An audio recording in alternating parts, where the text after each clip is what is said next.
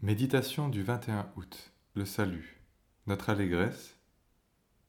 Lire 1 Pierre, chapitre 1, versets 8 et 9. Vous l'aimez sans l'avoir vu.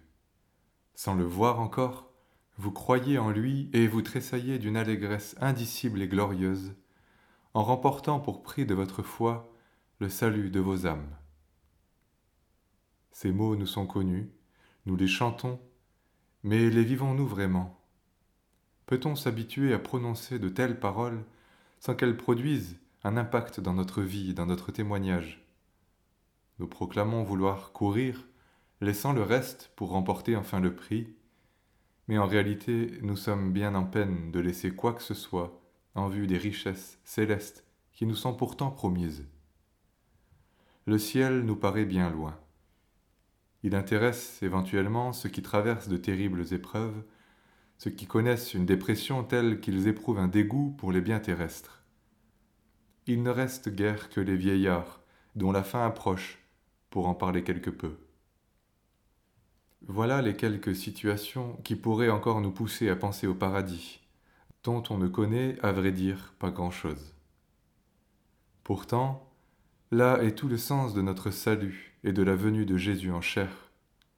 Contrairement à ce qu'on aime dire dans les milieux théologiques, Jésus n'est pas venu sur terre pour récapituler notre humanité ou restaurer la culture.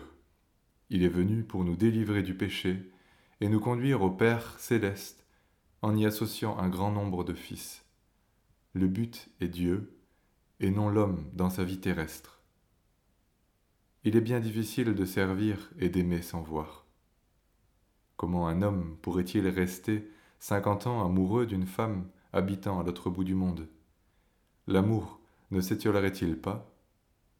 C'est pourquoi l'espérance doit sans cesse être révélée de manière à remplir notre cœur et nous attirer sans cesse au Seigneur.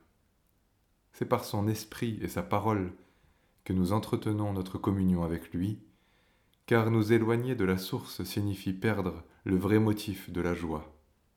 Cette joie qui permet au cœur touché de clamer avec force et confiance À toi louange, honneur et gloire pour l'éternité. Ce qui étouffe ces sentiments, c'est bien l'amour du monde, nous dit la parole. Il est une complète anomalie qui se répand partout dans nos milieux. Les jeunes sont aussi à l'aise dans le monde que dans l'Église. Leur conscience est endormie au point de ne plus savoir où est leur place. Nul ne peut aimer de maître. Si nous désirons que le Saint-Esprit nous rende sensibles aux choses éternelles au point de nous en réjouir, ne l'attristons pas par une vie de compromis et de péché.